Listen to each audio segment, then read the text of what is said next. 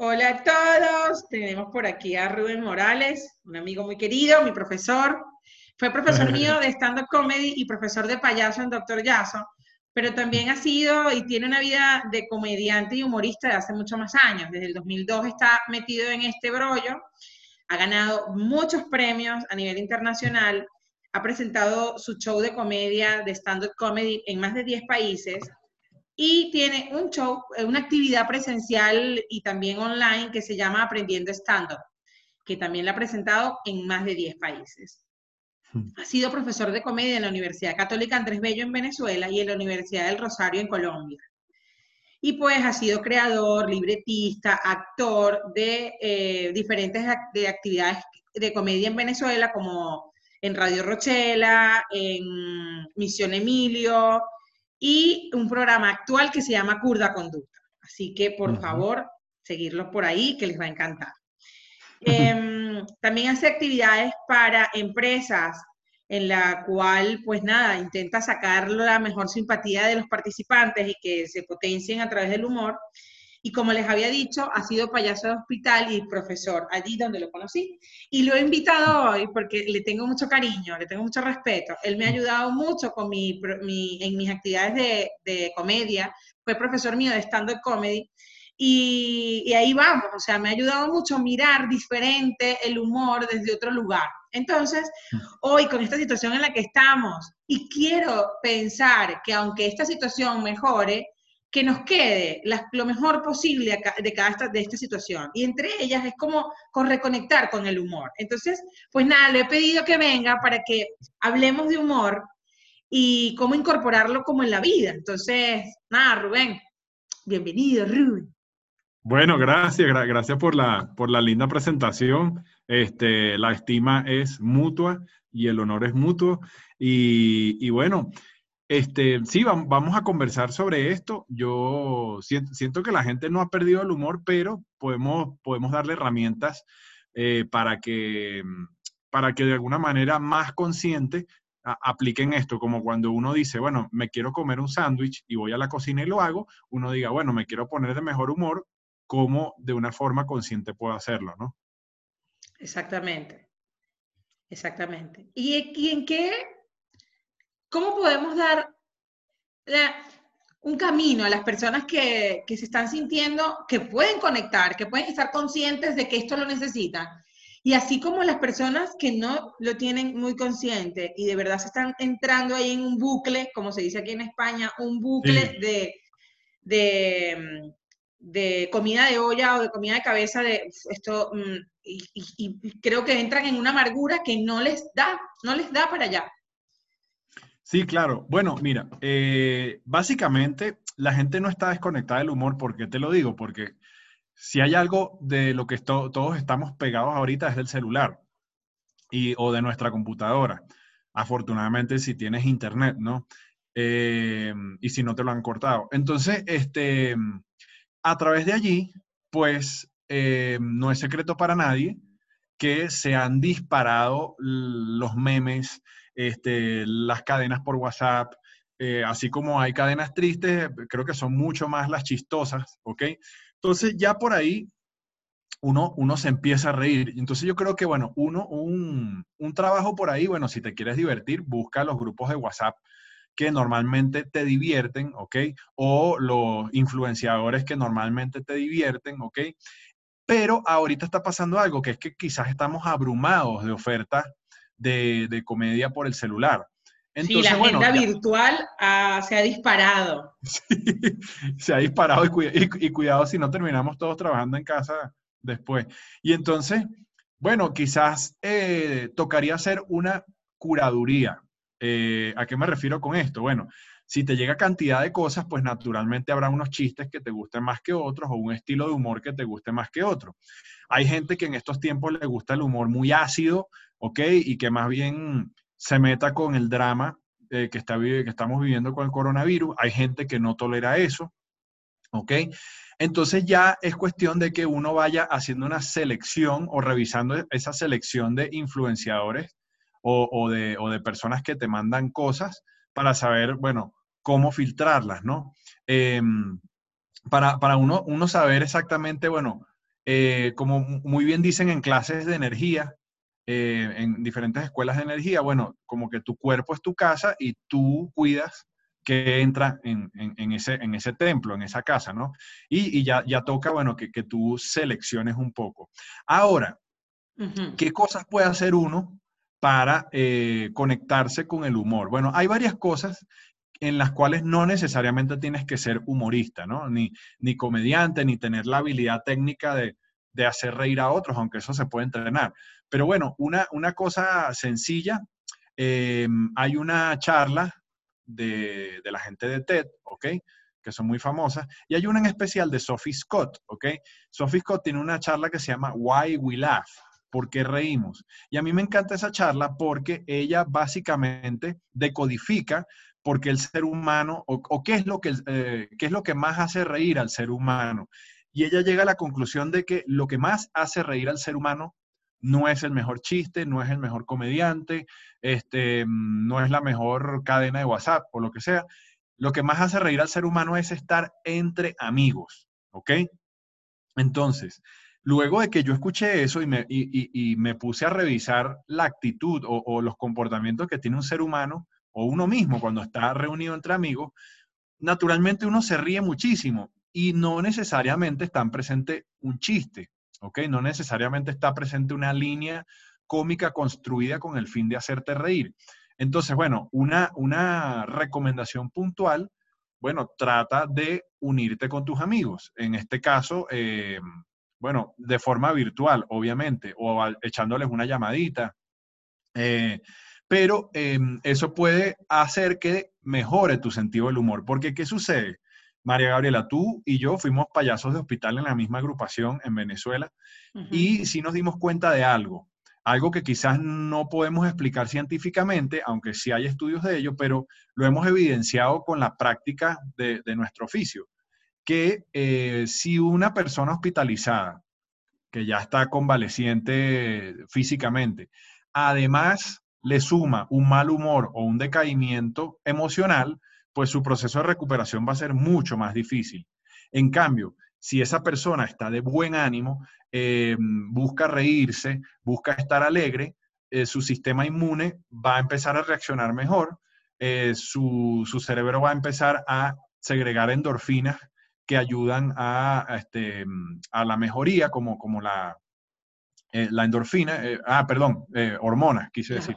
Y entonces, este, como la endorfina, que además es un analgésico natural, la dopamina, va a bajar el cortisol, que está relacionado con el estrés. Entonces, este, va a hacer que su disposición ante el problema sea mejor. O sea, eh, hay un cliché ahorita que es que, bueno, em, los problemas tú decides cómo te afectan, ¿ok? Eso, eso sin duda, bueno, los tomas con buen humor o los tomas con mal humor.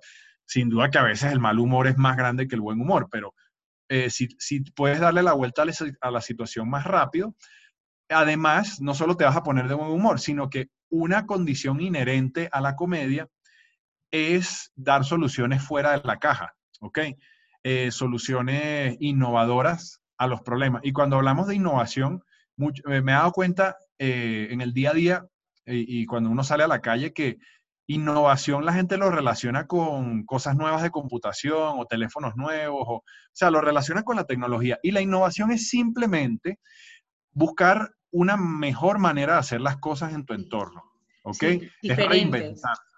Exacto, es reinventarse. Entonces, bueno, tú puedes innovar en, tu manera de, de, economizar tiempo cuando terminas de comer y te toca lavar los platos, por ejemplo tú puedes buscar una manera de innovar eso, ¿ok? Y no necesariamente está asociado a la tecnología. Bueno, quizás a la tecnología del cerebro, ¿no? Entonces, el chiste es una manera constante de buscarle otra solución a las cosas, a lo habitual. Hay un chiste que, em, siempre uso en, mis talleres, ¿ok?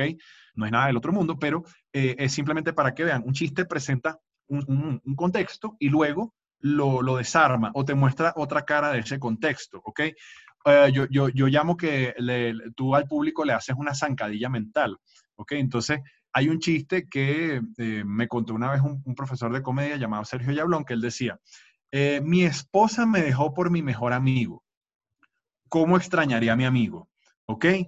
Este, yo sé que contaba así tan robótico, pierde un poco de sabor el chiste, pero lo que quiero que vean es cómo el remate del chiste busca una solución o te da otra visión del problema que no es simplemente mi esposa me dejó por mi mejor amigo, cómo la odio, cómo odio a mi amigo, me traicionaron, etcétera, groserías y groserías, sino que dice cómo, extrañaría a mi amigo, ¿ok? Y, tampoco quiero que se malinterprete porque eh, con, un contexto machista o antifeminista o lo que sea, ¿no? Es simplemente un chiste para que vean cómo se voltea la situación, ¿ok? Otra cosa que pueden hacer, bueno, eh, eh, he hablado de reunirte con amigos, ¿ok? Otra que puedes hacer es simplemente, pues, sonreír un poco más, ¿ok? El acto físico de sonreír ya, ya va, bueno, tú sabes más de esto que yo, pero ya se va hacia el campo del conductismo, en el cual tú, haciendo físicamente el acto de reír, entonces engañas a tu cerebro un poco. ¿ok? Y tu cerebro piensa que te estás riendo por algo cómico que está pasando y no necesariamente así. Y ahí entramos en el campo de la risoterapia, que vista desde la comedia a veces puede verse un, poco ridícula porque es cantidad sí, a mí me da un poco de miedo. Cuando veo a la gente reír sin, sin que no tienen un fundamento, igual hay un, hay un tipo que hay un vídeo genial de un hombre en Estados Unidos en el metro que empieza a reírse ah, sí, sí, sí. Y es solo para contagiar a la, porque la risa se contagia hasta el punto físico. Correcto. Yo cuando llevaba a mi mamá a los shows míos de comedia, me acuerdo que la llevé a Teatro Bar una vez, claro, llega mi mamá y se sienta al lado de mis amigos, pero mi mamá toda comedida, toda comedida ella ahí, seria. Claro, yo empiezo a reírme, yo empiezo a hablar de un, yo venía con otro chiste, pero yo vengo a hablar de lo que me pasó en el viaje de Barquisimeto a Caracas, que se me espicha un caucho. Mm. Entonces, yo estaba tan enfadada que dije, no, mira, yo voy a contar esta vaina aquí y, y, me pongo a contar eso. Y claro, empiezo a contar lo que le pasa a estar una mujer en esa carretera, esas horas con él. Empiezo a contar situaciones graciosas de eso y mi mamá empieza a reírse, pero seria. Y cuando se empieza a expandir la risa, porque ella no le gusta estar así como riéndose en público, ya la veía pegándole al lado. Porque eso es lo que pasa con la risa. La risa se contagia tanto hasta que llega al punto físico de y le pegó al de al lado y le decía, esa, esa es mi hija. Yo, ay, mamá, por favor. Pero sí que la risa, a mí me da un poco de miedo la risoterapia a veces por eso, pero sí que tiene una base científica que es que la gente segregue químicamente aquello que, el cerebro lo engaña fácilmente. Al cerebro tú le pones rutinas y le pones un pensamiento para que consiga y lo va a conseguir, porque el cerebro es fácilmente sugestionable. Ese es el área de mi campo de trabajo. Entonces, lo que dices tú, para los comediantes es un poco raro irnos a una sesión de risoterapia, pero para una persona que está pasando una situación de depresión en donde sus químicos están muy por debajo de lo esperado y no suben, le va bien reírse aunque sea de manera falsa, porque el cuerpo va a ir químicamente subiendo de tono. ¿Y qué ibas a decir de la risoterapia? No, no, que em, sí, que, o sea, desde mi punto de vista como comediante, cuando uno analiza la risoterapia desde afuera y le ve el lado como burlable, o sea, obviamente, sí, es, es, es muy, desde afuera se ve muy ridículo, ¿ok? Pero en lo personal he, asistido, he estado como en, en, par de sesiones de risoterapia, ¿ok? No dándolas, porque no, no, estoy certificado para ello, ni lo he estudiado, pero sí como asistente. Y la verdad es que, es que si es un buen risoterapeuta y, y, te, y te conectas con la experiencia, la verdad es que la pasas muy bien, ¿ok? Ya después de un rato te empiezas a reír solo, la risa de los otros contagia la tuya y, eh, y sí le ves los beneficios, ¿no? Entonces, eso puede ser otra solución, ¿ok? Entonces, bueno, puntualizando hasta ahora, hemos hablado de que, bueno, busca que, te haga reír por las redes sociales o por la televisión o por Netflix, ¿ok?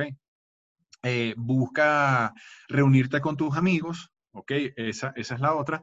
Y ahorita, bueno, puedes buscar reírte eh, o, sonreír al menos para, para poner a tu, a tu organismo en una mejor disposición. Otra cosa que uno puede hacer y, que es lo que subyace a todo acto de comedia, todo acto cómico, es eh, jugar con la realidad, ¿ok? Eh, el juego te pone en una disposición también de reír. La gente ríe mucho cuando juega, ¿ok? El jugar, eh, pues, lo podemos asociar con monopolio, con par parquejo, ludo o como, o como le llamen. Este, lo podemos asociar con el juego de stop, simplemente anotando.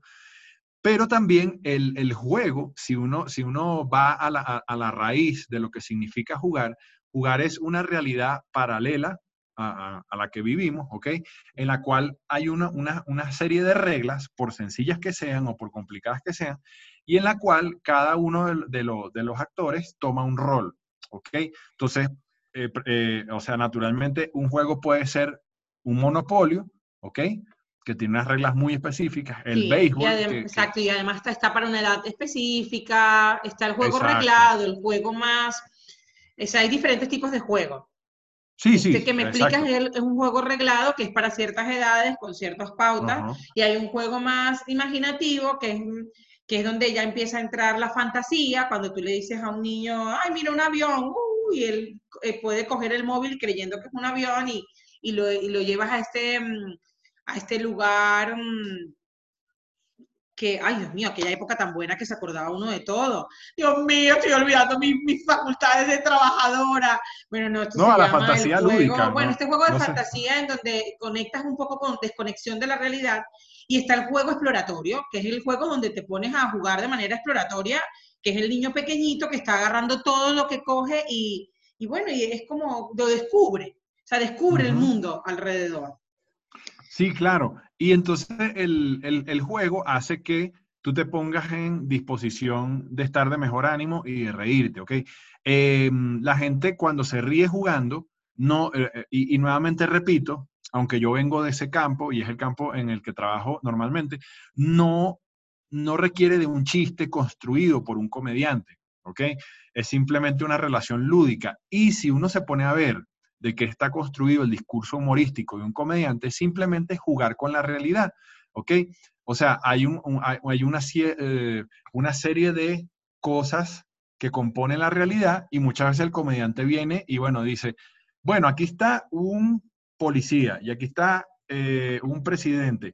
Ahora, ¿qué pasa si yo agarro esta ficha policía y la pongo de presidente y al presidente lo pongo de policía? Entonces uno dice, ah, mira, estamos jugando con la realidad. Entonces, de eso, eh, de eso se trata el juego, simplemente. Eh, a veces cuando estábamos en, el hospital, como payasos de hospital, eh, nos, nos hacían mucho hincapié en conseguir el juego con el paciente. Entonces, uno, uno llegaba y de repente uno trataba de conectar con el paciente. Bueno, em, no sé, le hago un efecto de magia. Bueno, por ahí no fue. empiezo a cantar una canción, por ahí no fue. Y de repente ocurre una cosa tonta, que de repente, no sé, eh, tras muchos intentos el payaso se pone bravo, pero en medio del juego, ¿ok? Y entonces se voltea y le hace al niño como que... Y de repente el niño hace como que... El niño te responde como que... Y entonces tú dices... Entonces uno técnicamente dice, ah, ya encontré una relación de juego con ese niño, que es dispararnos con pistolitas de mentira. Y entonces uno dice, ok, puedo extender este juego unos 5 minutos, unos 10 minutos, ¿ok? Entonces puedo empezar a, usar eh, las otras camas de la habitación como si fueran barricadas, ¿ok? Este, puedo de repente cambiar mi pistolita por una metralleta de mentira y lanzar bombas y a, pesar de lo bélico que es el juego, pero bueno, es un juego al final. No, se llama juego simbólico. Me acordé, me acordé. Bueno, es el simbolismo, es un juego simbólico. El cerebro está siempre dispuesto para jugar, no importa la edad que tengas. Lo que sí es que, y siempre vas a encontrar la personalidad de la persona. Es decir, la persona se puede poner un poco más de, en guerra porque cree que va a perder algo y tal, entonces se pone luchador y, no quiere perder el juego y tú le ves la cara de no, no, no, no, y la cara de, de la cara del que le gusta jugar y no pasa nada, como que se lo está pasando bien.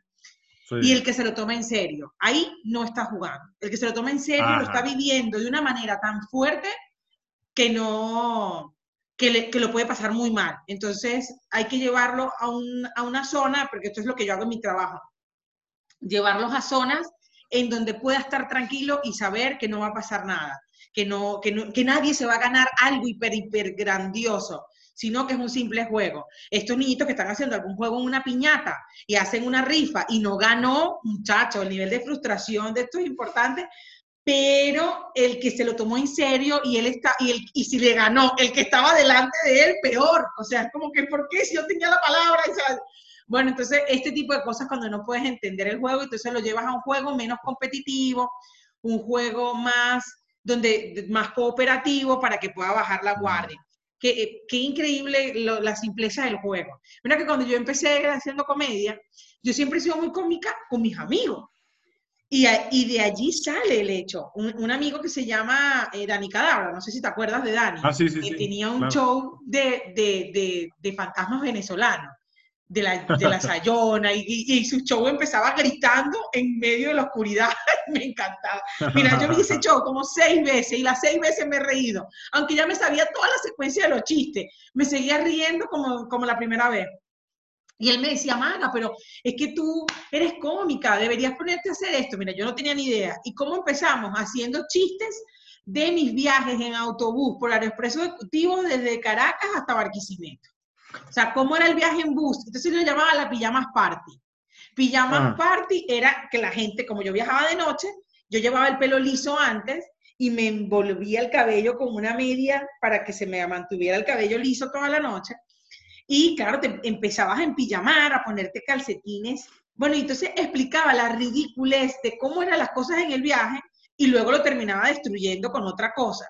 Y claro, la gente se reía porque sabía que era algo de la realidad y luego tuve esa realidad cambiada en, humor, con, bueno, que la, mantita con la que me arropaba era de azul, azul, que me sentía como un paquetico de Oreo, y como era negrita y tenía frío, entonces se me veía la cremita y eran los dientes, bueno, era como sacando todo de esa manera, pues así me di cuenta que la cosa podía ser. Pero hay momentos en que te das, claro, como dices tú, el, hacemos una estructura sobre la realidad, por lo menos a mí el tipo de humor, yo, yo soy mala con ciertos humores, los humores cuando se meten con otras personas de manera muy bizarra, esto me pone muy nerviosa, estas cosas que no me puedo, no, no puedo con esto, hay unos humores que no puedo, pero hay otras cosas que sí sigo porque me dan risa, ejemplo, curda conducta, me río mucho. Cuando te leo escrito, que tú lo mandas siempre, me río porque es como escucharte, pero en, en, leído. Entonces dice, coño, como si lo estuvieras escuchando aquí. Pero lo que más me gusta son las realidades eh, que dan un poco más al absurdo, que dices, wow, esto no lo puede ser. Que es mi profesor actual de, de, comedia, que también la entrevistaré, tiene una, un humor en donde le da la vuelta tanto a la cosa que se pone absurda que tú dices, no puede ser. Absurda y te da un poco de, wow, esto puede ser verdad, esto puede ser... Y entonces es muy crudo, es como da un toque de crudeza y de, wow, qué fuerte que, que estemos viviendo en esta realidad. Ejemplo, tienen chistes de, del patriarcado, pero como si el patriarcado fuera así como lo dicen ellas. Entonces, te quedas como, wow. Es, es, un chiste del chiste, entonces es como, uff, pero lo viven como si fuera verdad. Entonces es, wow, como muy, muy, muy wow, ¿cómo lo han hecho para hacerlo así? y me encanta. Entonces, claro, yo siento que, y claro, así como Netflix, bueno, hay cosas que me encantan de Netflix y tú dices, claro que sí vale la pena a seguir apostando por, por, por, uno, por el humor. Yo hoy fui a comprar. Y cuando fui a comprar, la cola te ponen en distancia con personas, pero la cola era tan larga que yo dije, yo no me voy a aguantar esto porque no voy a poder llegar a poder entrevistarte. Y yo estoy ahí y cuando llego a la cola hago, bueno, ya he llegado, le digo a la gente que está en la cola, en una cola en caracol gigante, y me voy. Espero, le dije una cosa así y la gente se echó a reír y la señora, nos vemos mañana, una que estaba por ahí, ya nos vemos mañana, y se reía. Yo decía, claro, estaba todo el mundo tenso, se reían y digo, y no soltar saliva, por favor, con el tapabocas, hago algo con el chiste del tapabocas y la mujer dice, vale, y me devuelvo toda enfadada, pues con esta cola. Y luego dije, bueno, nada, por lo menos se quedaron riendo. Entonces, esta, esta apuesta a que, a que, a divertirnos desde ese espacio en donde podamos sentir un gozo, aunque sea regalar una sonrisa y, y, y, relajar, es que ayuda mucho a relajar. El sistema se siente mejor después de reír. Sí, no, y, completando lo que, lo que habíamos dejado en el aire del juego, también hay gente que, que, disfruta ver el juego. O sea, yo, por ejemplo, yo, yo no soy una persona que bebo mucho, no, no, pero no, no, no soy, no, no, no fui alcohólico ni nada, sino que no sé, no, nunca bebí mucho. De vez en cuando me tomo un vinito y una cosa así, pero a mí me gusta más estar con amigos borrachos que con amigos sanos, Entonces, por ejemplo, yo disfruto, y no, no lo hago por burlarme, sino que disfruto mucho estar en un ambiente con gente que bebe mucho porque me disfruto verlos a ellos, ¿ok? De alguna manera me divierte estar con ellos, aunque yo no beba tanto. Entonces, eso es como ser, ser, eh, espectador del juego también es una manera de divertirse. Em, siempre, eh, porque la, o sea, mucha gente cuando tú le dices humor, pues naturalmente lo relaciona con el humor que le gusta, simplemente dice, bueno, un chiste o algo que me dé risa. Y claro, ya cuando uno pasa a estudiar el humor, te das cuenta que hay muchas vertientes, este, mm, hay, hay muchos tipos de comedia, muchos formatos de comedia. Entonces, eh, eh, yo lo que le invito a la gente en esto de que, bueno, nos está llegando mucho, mucho estímulo de comedia, muchos estímulos cómicos por las redes, por WhatsApp, y a veces te gustan unos, no te gustan otros, entiende que el humor es, eh, es como la música. Entonces, bueno, ¿a ti qué te gusta? Ah, siempre haciendo eso, esas metáforas con otras áreas, uno como que lo entiende un poco mejor. Entonces, por ejemplo, de la música, ¿qué te gusta a ti? ¿Te gusta el reggaetón? Ah, o te gusta el jazz. Ah, o te gusta la música clásica. Ah, o te gustan éxitos de los 80, no sé. Entonces uno dice, ah, bueno, ok, el humor es como la música, que hay varios tipos. Bueno, déjame seleccionar cuál es el tipo que más disfruto, ¿ok? Eso también. Otra cosa importante para el tema del humor, ¿ok? O, cosas que, no, que nos llevan a, reírnos en, esta cuarentena, y en general no solo en la cuarentena, sino en la vida, es, eh, ya cuando tú hablaste ahorita, eh, y yo lo vivo en mi familia, porque este, mi esposa también es negrita, Em, el tema de asumirse, ¿ok? Cuando uno entra en una actitud humorística, eh, una de las cosas que uno tiene que digerir, que uno tiene que tragar fuerte, ¿ok? Es quién soy yo, ¿ok? ¿Quién soy yo y cómo me ve la gente, ¿ok? Em, cuando uno, uno normalmente en la vida, uno piensa que se ve de una manera o piensa que es de una manera, esa manera en la que uno piensa que es, a veces coincide con el cómo nos ve la gente y a veces no coincide. Entonces uno se empieza a eh, hacer fotografías de uno mismo que no son reales. Y ese, ese constante, ese constante guerrita que tengo con la realidad cansa, ¿ok? Cansa y es un poco esclavizante. Un ejemplo quizás un poco obvio, alguien que no tenga cabello y no lo asuma y agarre y se peine todo el poco de cabello que le queda por acá, o se ponga un peluquín, o gente que, quizá usa zapatos que parecieran normales, pero que adentro tienen una plataforma para verse más alto. Entonces, son cantidades de, complejos que de alguna manera el humor te libera de ellos. Entonces, ¿por qué pongo el ejemplo eh, contigo? Ojo, yo no sé si fue tu caso, pero mi esposa sí me comentó que ella cuando era pequeña sí vivía la realidad de las niñas con pelo, eh, con pelo, con pelo rulo o muy rulo. Sí, y el pelo liso. Ajá, los papás siempre era como que trata de alisártelo o trata de, agarrarlo bien para que se vea liso, hasta que ella dijo, ¿sabes qué? O sea, me siento demasiado bien asumiendo mi cabello como es. Entonces, eso, eso es una actitud liberadora que si bien ella no es humorista, pero es algo que todo humorista en algún momento de su vida tiene que pasar a, ah, bueno, ¿quién soy yo? ¿Cómo me ve la gente? ¿Y cómo uso eso cómicamente a mi favor? Bueno, mi caso, eh, ¿qué, cosas, por ejemplo, descubrí yo cuando entré en elencos cómicos? Porque los elencos cómicos es un constante bullying entre todo el mundo, ¿ok? Que eso no es para todo el mundo, pero bueno, ya uno cuando entra a hacer humor tiene que estar eh, curado. Va aguantar chalequeo, aguantar bromas. Es que te toca que te digan cosas. Exacto, cosas obvias, por ejemplo, mis orejas. Ok, eso siempre fue obvio. Yo calzo 49, ok, eso también es obvio porque digo. Además, eres altísimo. Exacto. Pero, ¿qué cosas empecé a descubrir yo cuando estaba en elencos cómicos? Que, mm, eh, que tengo como una actitud como de, de bonachón, de, como de, de ingenuo, de, tonto, de, de pausado, de, que hablo así como un médico. Entonces, o sea, mis amigos empezaban a burlar de mí. Y entonces cuando se empezaron a burlar de mí fue que yo empecé a entender cómo me, veía la gente. Y entonces uno dice, ah, ok. Y entonces uno después puede jugar con eso a su favor. Entonces, asimismo, si alguien es muy gordo, si alguien es muy negro, si alguien es muy chino, y también depende del contexto. La, la comicidad la brinda el contexto. pongo otro ejemplo. Yo tuve un alumno en mis talleres de stand-up que mm, se llama Juan Edmond. Juan Edmond es, eh, es, no, no sé, o sea, es tan negro como mi billetera, ¿no? Pero entonces él hacía chistes de lo negro que era en Venezuela, o sea, estando en el contexto de Venezuela. Y yo una vez hablé con él y le dije, es curioso porque si tú fueses comediante en Haití, tú fueses un negrito más, pero eres comediante en Venezuela, donde la mayoría de la gente es mezclada, ¿ok? Y resulta muy cómico que tú hables de lo negro que eres porque eres resaltantemente negro, ¿ok? Y entonces eh, es eso, el contexto también te brinda la oportunidad para saber con qué puedes ser cómico tú. Sí, eso, em, ah, me encanta, porque yo, claro, yo, el pelo, lo que le pasó a tu esposa me pasó a mí. Y es mm. que me cansé del pelo, llevar el pelo liso. Pero claro, yo trabajaba en un contexto hospitalario. Tú sabes que me dediqué a la neurociencia y trabajo con niños. Entonces, soy de día terapeuta y de noche comediante. Entonces era como una mezcla ahí. Y claro, bueno. Y de madrugada. De madrugada, prostituta. Bueno, pero a mí me da risa porque yo estaba en un show de comedia una vez en Whisky Bar, nunca se me va a olvidar. No estaba un paciente mío en la parte de atrás gritando, borracho, ¡Esa es mi doctora! Eso, yo, Dios mío.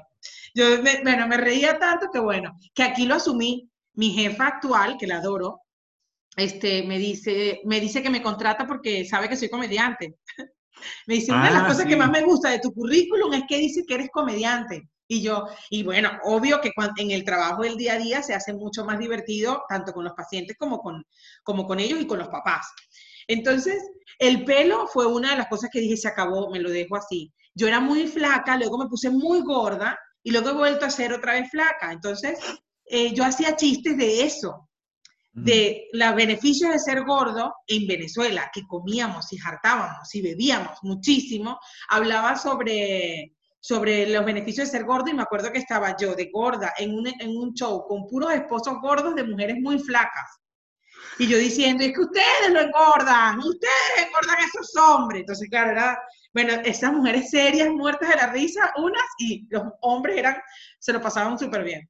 Luego, cuando empecé a adelgazar, claro, ya no salía con los mismos amigos, porque no podía comer lo mismo. No sé si te acuerdas de Fran, que Fran era de perro caliente en la calle y te conocía todos los perros de Barquisimeto, todos los pepitos. Y claro, tenía que dejar de salir con todos ellos porque no podía comer.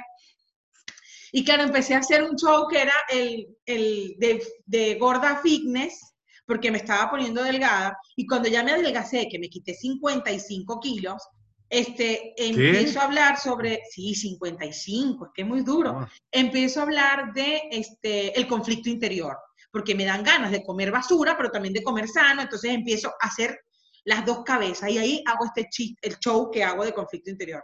Y es como te ve la gente, porque cuando tú empiezas a hacer, la comida es una, un tema, la comida, las terapias, la ir a psicólogos o este tipo de cosas son las este, el sexo, la, son, son como, como el dinero, son temas que se van a entender en cualquier contexto. ¿Sabes? En cualquier mundo, en el que, en cualquier parte del mundo que vaya, se va a entender. Y por eso empecé a hacer comedia de la comida, de las situaciones con la comida y como el, el proceso de los que nos pasan a muchas personas Tú hablabas de los targets, ¿a quién le estoy contando yo mis chistes? ¿A quién, quién es mi público? Y mi público es los que están adelgazando, los que se han operado de, de, vías gástricas, los que se han hecho cosas que han vivido como lo mismo que yo he vivido. Ese es mi público, el público que ha tenido un conflicto con la comida, que son muchas personas. Entonces, claro, la gente va, yo empiezo a decir cosas tan graciosas como, sé que tienes la Nutella allí, escondida en tu cuarto para que nadie, nadie te la quite, porque no quieres compartir. Y la gente se ríe de lo obvio. También da risa lo obvio, lo de yo hago eso. Y cuando alguien me ve del público con cara de que lo ha hecho, dice, me hace, se, se, delata y se ríe de, de, la, de la realidad. Alguien lo ha descubierto y no pasa nada. Y yo digo, no pasa nada, sé egoísta con tu Nutella hasta, hasta el final. Si te has de morir con tu Nutella guardada, te la guardo. Mira, y era, es gracioso, es como, es, divertido. Y claro, el cómo me ven ayuda mucho al cómo, al cómo crear otras cosas también. Es divertido. También. Sí, sí, sí, totalmente. Y otra cosa importante es que en Estados Unidos, que le ponen nombre a todo, lo cual a veces me gusta y a veces no tanto. Em, ellos, ellos tienen un nombre para la, la cosquilla que te da en el cerebro cuando identificas algo cómico o algo que te da risa. Entonces, lo llaman mirth, o sea, M-I-R-T-H, mirth. Entonces, eh, también es bueno identificar que eh, tú puedes alimentarte, ¿ok? Con estímulos que te hagan reír, pero no necesariamente lo vas a expresar con una carcajada. Mucha gente asocia la, la, o sea, que si me dio risa es cómico y si no me dio risa no es cómico. Hay una serie de grises en el medio, ¿ok? Bueno, o este gris en específico, que es la, la cosquillita cerebral. Entonces, tú puedes ver un libro de caricaturas de, de Kino, por ejemplo, y probablemente te va a dar la cosquillita cerebral. En algunas quizás dirás, ¡qué genio! Pero el hecho de que ya te esté dando la cosquillita cerebral es una señal de que, bueno, de que estás teniendo un tipo de gozo, un tipo de placer que no necesariamente es expresarlo con carcajadas, ¿no? Entonces, eso también es importante tenerlo en cuenta para que alguien diga, ah, bueno, ok, o sea, me puedo divertir o puedo tener gozo cerebral sin necesidad de expresarlo con una carcajada y eso también es humor. Entonces, eh, para que sepan eso, porque a lo mejor estando en soledad, a mí, por ejemplo, esta cuarentena me agarró en absoluta soledad.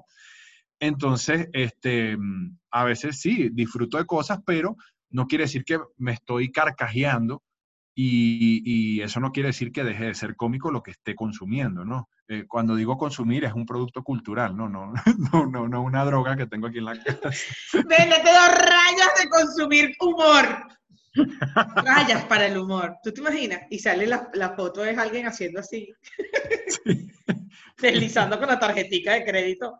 Bueno, no, es que es verdad, al final a mí me ha tocado aquí también lejos de la familia, pero también tengo tanto que hacer que no me, mi mm. mente no entra en aburrimiento, porque tengo mucho que hacer. Entonces, este, vivo en un constante de, o estoy haciendo alguna conferencia, o estoy en algún estudio o en alguna cuestión, o estoy como hoy aquí contigo y mañana voy a estar con otra persona. Entonces, em, estoy muy ocupada. Más bien, tengo tanto tiempo que lo que me da, me da como, me agobia el hecho de, wow, tengo demasiado que hacer en la agenda. Es como, wow.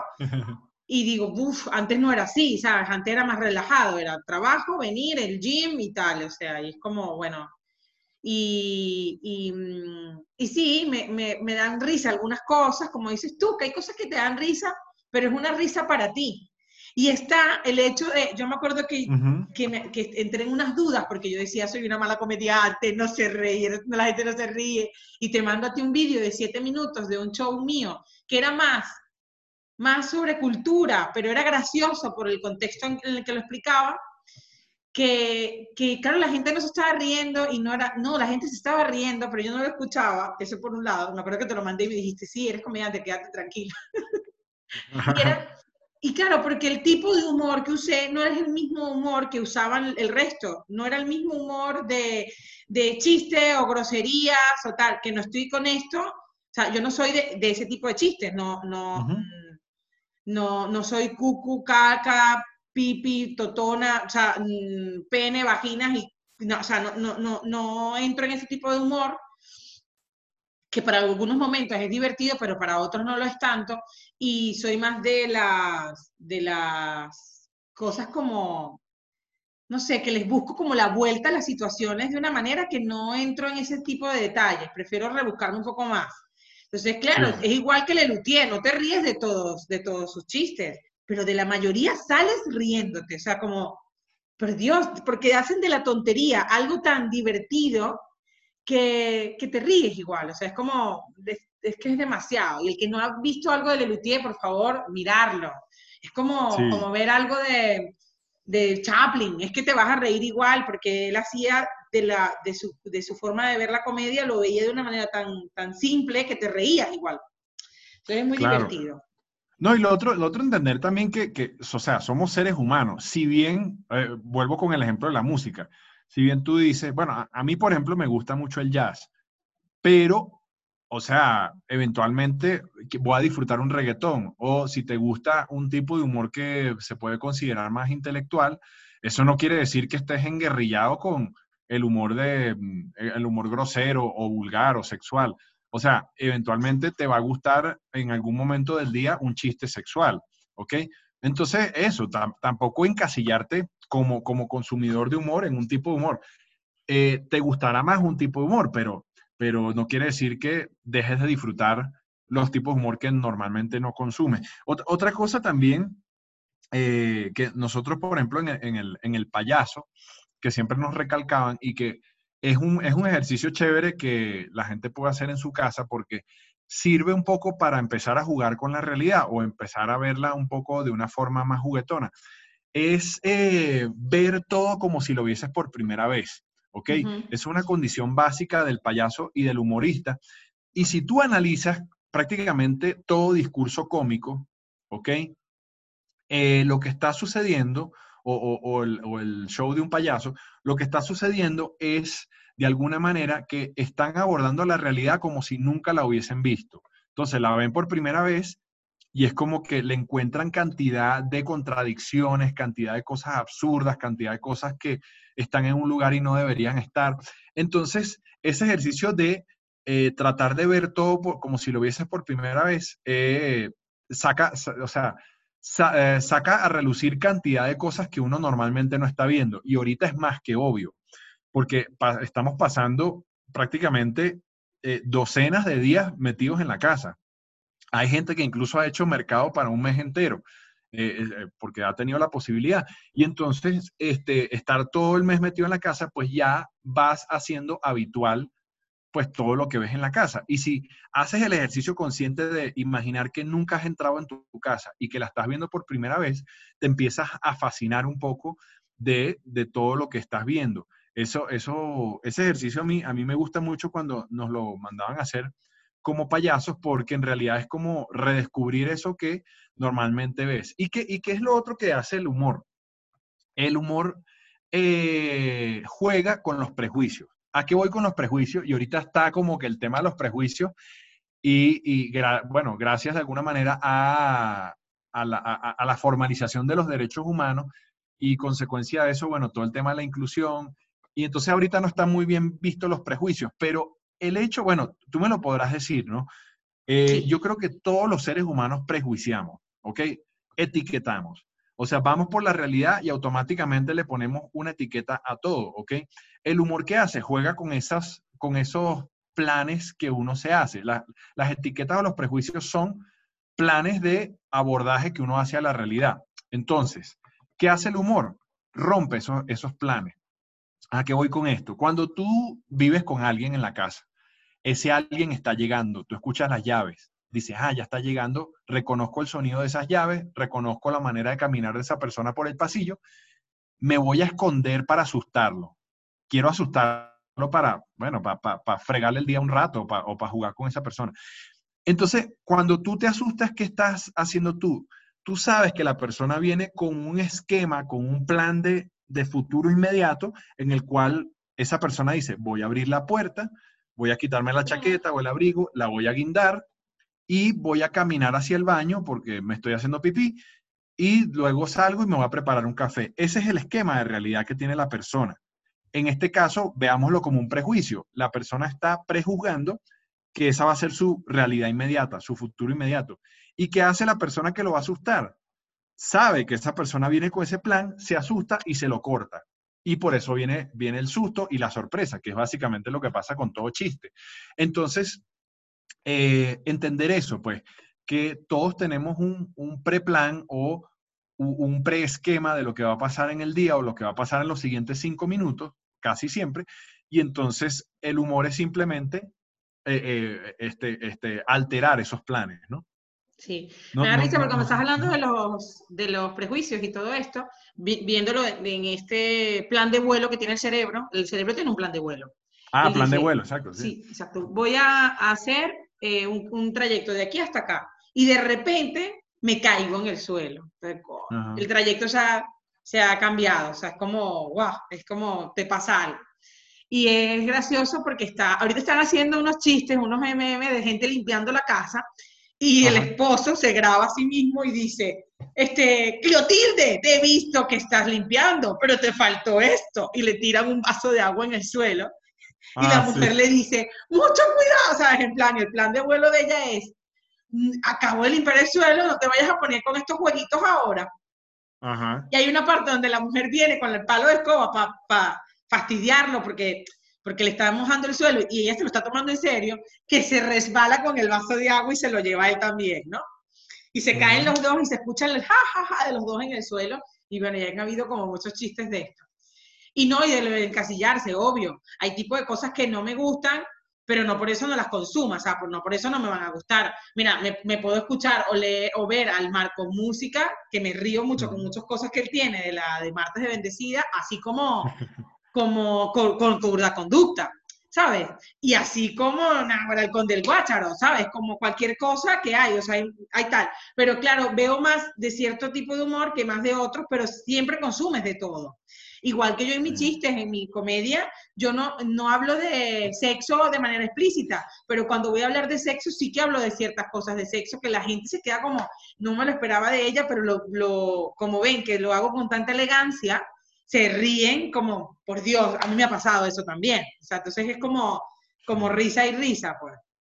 No, y lo, y lo otro, ahorita que hablaste de, de esa, de esa cosa que está de moda ahorita de, de echarle un vaso de agua a alguien que está limpiando, a- a- al resto del, del piso que no ha limpiado o que ya limpió, eh, también es, es- es entender a quién quieres hacer reír tú, ¿ok? O a quién quieres hacer gozar. Porque eh, quieres hacer gozar al que está frente a ti, ¿ok? Como que yo ahorita te haga un, chiste a ti y tú lo disfrutes, ¿ok? O tú lo disfrutes y lo disfrutemos todos. O que yo de repente, eh, no sé, em- empiece a hacer aquí una cosa eh, muy inapropiada, por eh, sea lo que sea, y entonces tú te molestes, pero quien se esté riendo o quien esté disfrutando es las personas que van a ver esto una vez se cuelgue en internet. Entonces, que, que eso está muy de moda ahorita. Es como que generar una, una tensión incómoda que van a disfrutar los que están de, de público viendo, que bueno, básicamente es lo que hace Ricky Gervais cuando anima los Globos de Oro, que eh, eh, pone a la, a la audiencia que está ahí presente, que por lo general son actores, son directores o personas que de alguna manera eh, eh, eh, ponen mucho dinero en la industria del cine, como, como uno de los her- del el dueño de Apple, ¿ok? Entonces los pone incómodos, pero quienes nos estamos orinando de la risa somos nosotros que estamos diciendo, o sea, ¿qué pelotas tiene Ricky Gervais de eh, decir lo que está diciendo frente a esa gente? Y toda esa gente se está riendo como muy incómoda, ¿no? Entonces, bueno, es, entender eso. ¿A quién quiero hacer disfrutar o, a quién quiero hacer gozar? ¿A los que están presenciando o a la persona que tengo enfrente? Eso también es una decisión que uno puede tomar a la hora de hacer humor. Claro. Y nada, me gustaría, me- es que se abrieron como muchas vertientes de cosas y ahí sobre los planes mentales y que te iba a hablar de otra cosa en cuanto a lo, lo que es el prejuicio, pero se me fue, se me fue. Y, ah, sobre el descubrimiento. En el, lo que es el tema del, del descubrir, como que si las cosas fueran nuevas para todos. Hay un, un conferencista aquí que se llama Sergio Torres que hablaba sobre lo que es el nivel de conciencia y lo que es lo que hasta, hasta dónde comprendemos. Por eso sacamos conclusiones o no sacamos conclusiones y que es mejor la vida verla como un proceso abierto. Y eso me Mm. encantó, porque la- el aprendizaje está por encima de todo aquello que no vemos, que no conocemos, que no sabemos. Entonces, ahí está, en ese punto que no conocemos, toda esa parte, porque hasta aquí llega nuestra conciencia, pero todo eso de allá arriba es un mundo maravilloso que de, de- de- de descubrimiento. Porque los niños lo descubren. Un niño sabe que esto es una servilleta porque, porque es la primera vez que la ve. Entonces te la entrega como si fuese el, que tú también es tu primera vez. Y él va y te la trae y te dice, hola, toma, mira un papel. Este, y, y tú lo coges, pero como tú has visto cientos de papeles en tu vida, lo coges más como un papel más.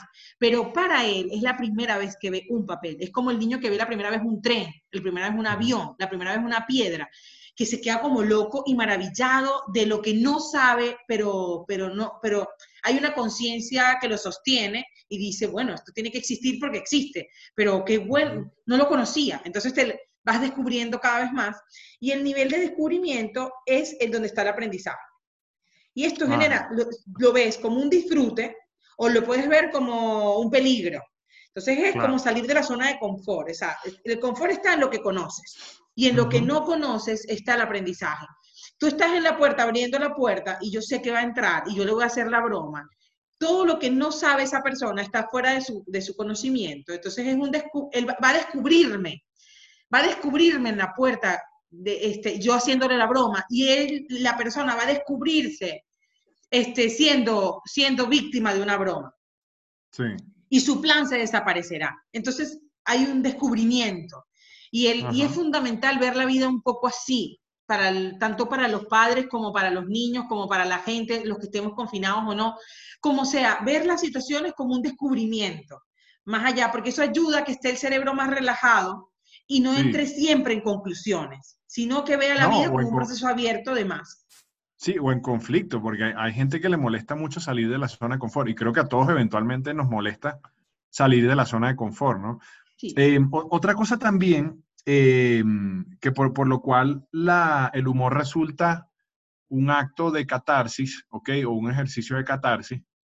Y, yo creo que varios profesores de, de stand-up comedy hemos vivido el hecho de que, de que tenemos un alumno que nos, que, nos, eh, este, nos confiesa que está viviendo un proceso de consulta psiquiátrica, ¿ok? Con, algún terapeuta y que descubre que aprendiendo stand-up comedy eh, se aceleran sus procesos de sanación psiquiátrica, eh, por así decirlo.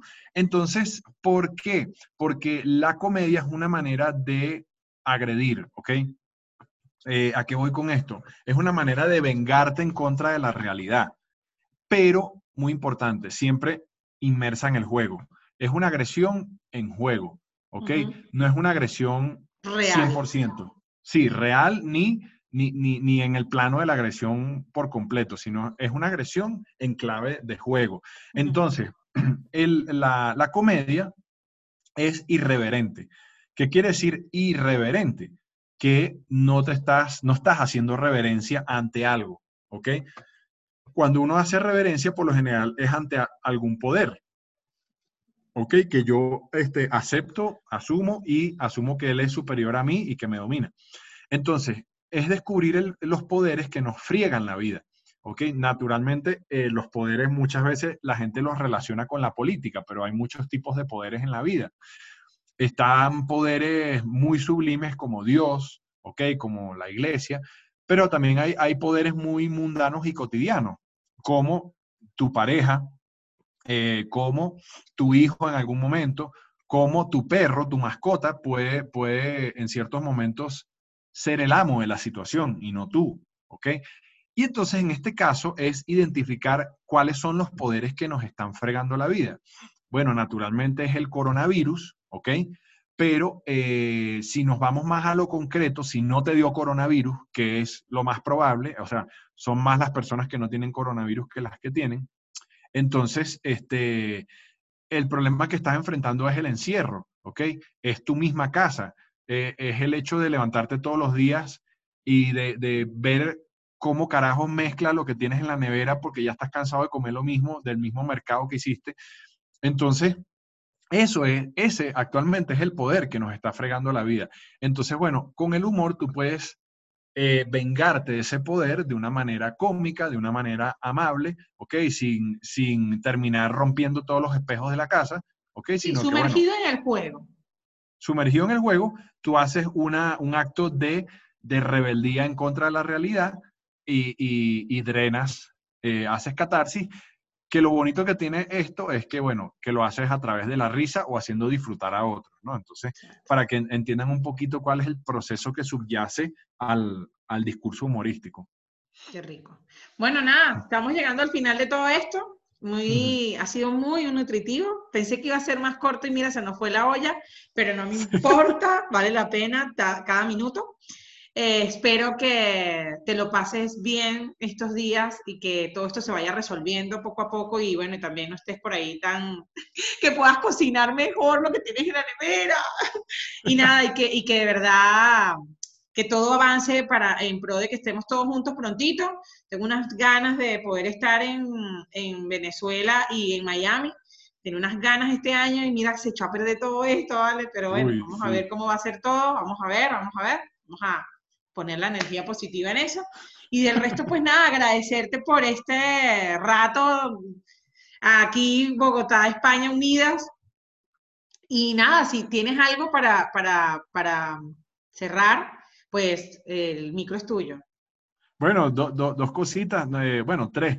Bueno, número uno, que bueno, este, seguimos activos, ¿ok? Eh, yo doy clases de stand-up comedy, ¿ok? Em, cualquier cosa, bueno, me pueden contactar por mis redes sociales, arroba Reuben Morales ya, o simplemente escribir a la fábrica de comedia, arroba gmail.com.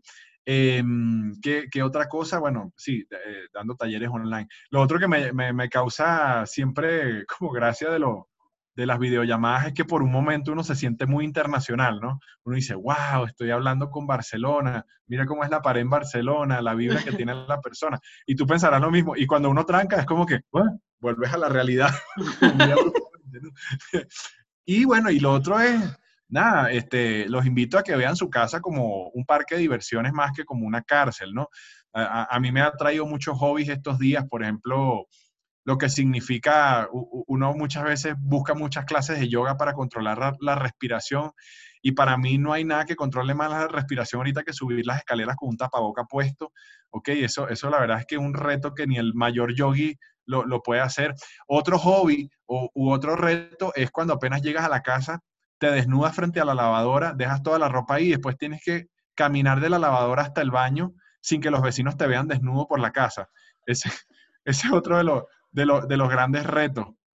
Eh, también descubrir qué están haciendo los vecinos en sus casas, porque uno, yo, siempre escucho los muebles arriba de, los vecinos, eh, creo que son de estos vecinos que hacen CrossFit en la casa o TRX, pero ya después de las 10 de la noche uno empieza a escuchar un golpeteo constante que este, pues ya uno eh, identifica que es sexo y, lo cual no me frustra tanto que ellos estén teniendo sexo y yo esté solo, sino que lo que más frustra de escuchar el sexo ajeno es que siempre el sexo ajeno, eh, eh, em, siempre el sexo ajeno es más duradero y es mejor que el, uno, que el de uno. O sea, uno dice, pero este, este tipo es una máquina, esto es un taladro, un taladro hidráulico, o sea, ¿cómo, cómo hace? Entonces, eso es lo que más frustra de escuchar el sexo ajeno. El sexo ajeno nunca es un polvo rápido, el sexo ajeno siempre es una cosa maratónica. Y largo. La vecina, mi, mi vecina, creo que tiene tiempo que no lo hace. Porque antes la escuchaba con más alegría, ahora creo que el confinamiento le ha ido mal, le tocaré la puerta. Vecina, ¿qué pasó? Venga, póngase las pilas. Bueno, porque es verdad, está escuchando y es verdad. Este, y lo de las peleas de los vecinos ah, sí, yo he escuchado. Ya las peleas con mi ex anterior, veíamos las peleas de los vecinos de enfrente y él me despertaba y me decía, porque él era italiano, Maga, mira, están litigando. Y, se reía. Y yo me despertaba para que fuéramos a ver a los vecinos peleando. Y ahora veo a los del frente, que son crofiteros. Son crofiteros porque los veo haciendo burpees y tal. Los sé identificar porque yo también hago crossfit. Ah, ok. Yo soy la vecina que tiene cosas en casa y salta como loca. No, yo estoy frustrado porque yo, yo agarré el, deporte menos apto para estos tiempos, que es la natación, y naturalmente no puedo nadar ahorita. Eh, pero aquí el coronavirus logra unas cosas locas, porque los vecinos míos que siempre peleaban, ahora se, se aman y se adoran, ¿no? Eh, y hay unos viejitos abajo que uno los ve en la calle, lo más amoroso, y, pelean de una manera muy cómica, porque yo de repente estoy en la cocina y escucho, honorrea, y entonces le responde ella, marica, puta, y pelean así, pero de una manera muy racional. Parece una, o sea, esta pelea es como un movimiento de groserías tipo ajedrez, ¿no? Me llama mucho la atención, pero creo que es el secreto para durar 50 años casado, pelear así. Ah, pues lo vamos a tomar en cuenta para la próxima. Pues nada, amigo, pues agradecerte la, la, tarde de hoy, que es tu mañana. Y nada, a por el día entonces. Muchas gracias y bueno, estamos en contacto. Ya saben, por favor, contactar a este hombre. El que lo necesite, este, les va a encantar. Ya él pondré las redes igual de él para que lo puedan contactar. Y del resto, pues nada, muchas gracias, Rubén. Estamos hablando cualquier cosita. Te quiero, que estés bien. Gracias a ti. Yo también te quiero. Ahora salir de la reunión. Exactamente.